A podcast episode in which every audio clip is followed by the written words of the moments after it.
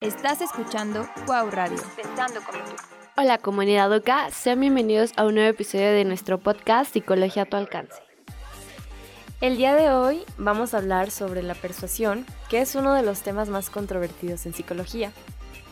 ¿Alguna vez han visto algún, alguna vez han comprado algún producto o algún servicio solo porque han visto el anuncio publicitario o se han dejado persuadir por algún tipo de este anuncio. Bueno, más o menos de esto es lo que se trata nuestro podcast.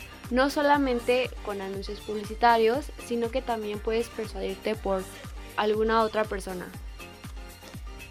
Y bueno, como dice Hetzel, pero bueno, más adelante como que nos extenderemos más a esto. Nosotros en psicología nos basamos en tres discusiones de modelos. Y el primer modelo es el Yale, que sostiene que la fuente de un mensaje, el propio mensaje y su receptor son los, son los factores principales y los factores más importantes para transmitir el mensaje y por lo tanto hacer una persuasión. Para que, para que resulte persuasiva, la fuente tiene que ser muy atractiva, tiene que ser agradable, creíble y muy similar al receptor.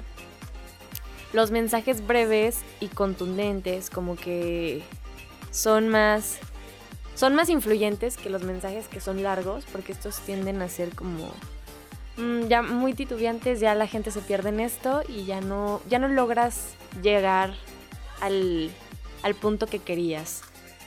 Y bueno, estos deben de ser muy coherentes y repetidos. Y bueno, hay otro modelo que se llama el modelo heurístico y sistemático, que, bueno, como su nombre lo indica, dice que procesamos los mensajes de dos maneras. La primera es eh, de manera sistemática y es cuando nos concentramos más que nada en la lógica o en la veracidad que puede llegar a tener los mensajes que, que estamos recibiendo. Y la segunda, que es de una manera un poquito más heurística, que es como más que nada indagar como en el mensaje, este, investigar acerca de cuál es el propósito de ese mensaje o, cuánto dura ese mensaje. Recordemos, bueno, este como punto es que lo heurístico es como una indagación no tan invasiva en la cual nosotros podemos recuperar datos. ¿Ok? Y bueno, este, entonces para que se entienda un poquito más el, el modelo heurístico sistemático. Y como tercer modelo tenemos el de la probabilidad de elaboración.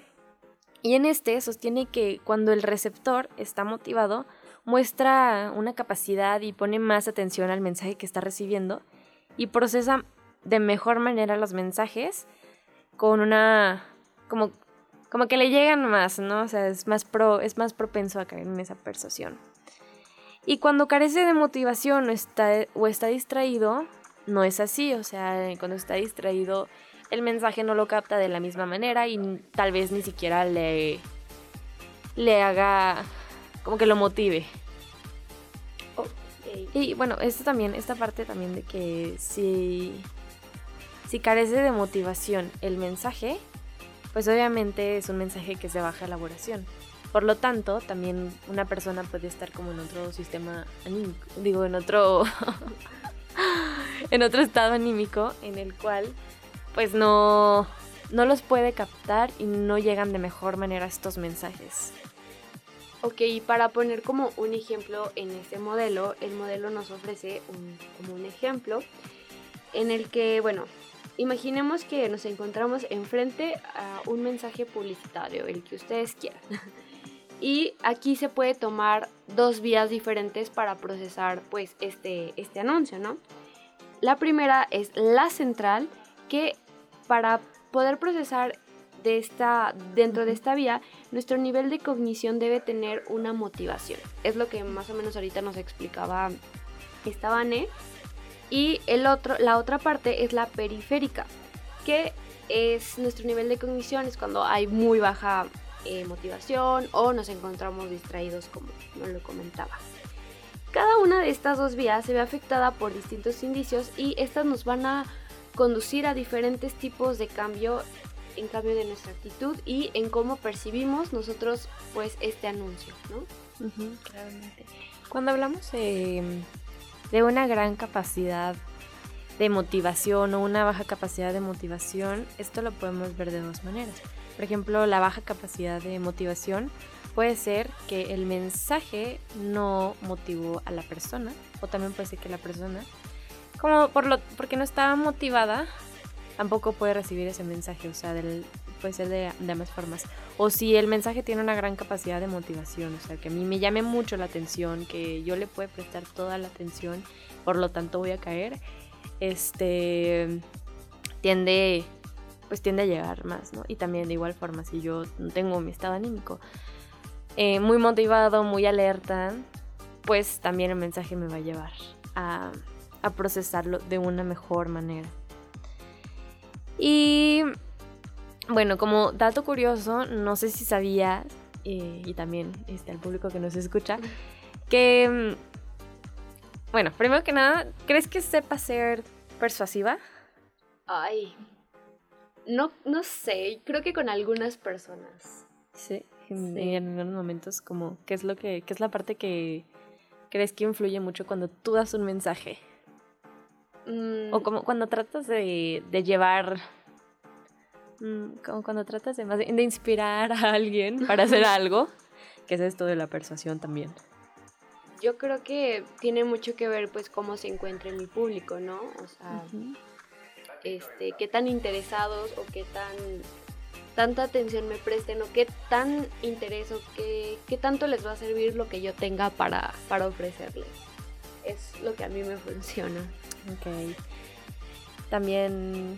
Bueno, es que creo que como personas somos, somos como muy inteligentes y sabemos en qué momento llegarle a la gente. Sí. Porque, bueno, vemos a una persona que está muy vulnerable y es mucho más fácil persuadirlos. O vemos a una persona que está muy feliz y también es fácil persuadirlos. Pero, por ejemplo, una persona que está enojada, tú les... Como que es más difícil. Las personas tienden a estar en un nivel bajo de concentración en el cual los mensajes que nosotros mandamos no los reciben de una forma en la que ellos la puedan procesar. Y bueno, pues como dato, el éxito tiene tanto que ver con el estado anímico de su público como la transmisión persuasiva del mensaje que estamos dando. Eh, este, y otro dato es que algunas pruebas sugieren que las mujeres y los adultos jóvenes son más propensos a ser persuadidos que, las pers- que los hombres y los adultos de, may- de mayor edad. Entonces no sé si quieras dar como algún otro... La verdad, yo no, yo no sabía esos, ese, ese dato. Como que tiene mucho sentido, ¿no?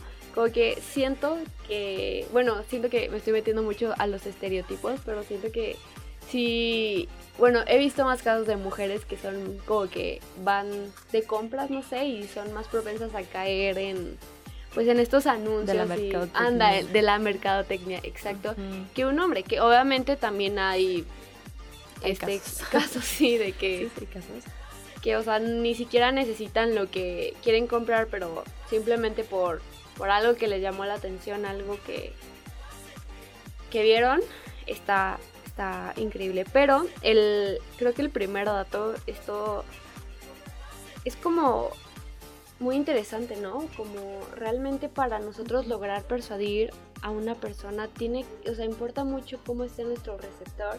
Es algo que me llama mucho la atención. Sí, o sea, y es increíble cómo, como, tanto como tu mensaje está elaborado y en qué forma lo, lo dices, crea una gran...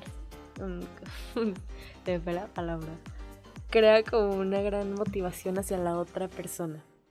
Entonces sí, por eso todo el... Todo este podcast hemos hablado de la motivación que genera eh, nuestro mensaje hacia la otra persona y también cómo el estado anímico de esa persona puede generar algo. Entonces, pues sí, básicamente este dato que les di del, de que el éxito tiene que ver con el estado anímico y con el mensaje tiene mucho que ver. Y bueno, pues en psicología, ya como ya lo vieron, existen estos tres modelos y son muy importantes. Y bueno, para que sepan, este no es como un tutorial para saber persuadir. este más bien es como dar, dar este la teoría, ¿no? Sí, con un De- mayor conocimiento. de lo que significa la persuasión y de cómo es que funciona. Yo ya no sé si tú quieras mencionar algo. Y bueno, creo que sería todo de nuestra parte. Espero que les haya gustado mucho el, este episodio. Igual si a alguno de ustedes les gustaría que hablemos de algún tema de, de, psicología que les interesaría saber o indagar o conocer un poquito más, no lo pueden dejar en las redes sociales de Cuauhtémoc. Y sería todo de nuestra parte. Muchas gracias por escucharnos el día de hoy y nos vemos en el próximo episodio. Transmitimos desde Universidad Cuauhtémoc en Aguascalientes, el canal de podcast de Escuela de la Creatividad. Somos Cuau Radio, pensando como tú.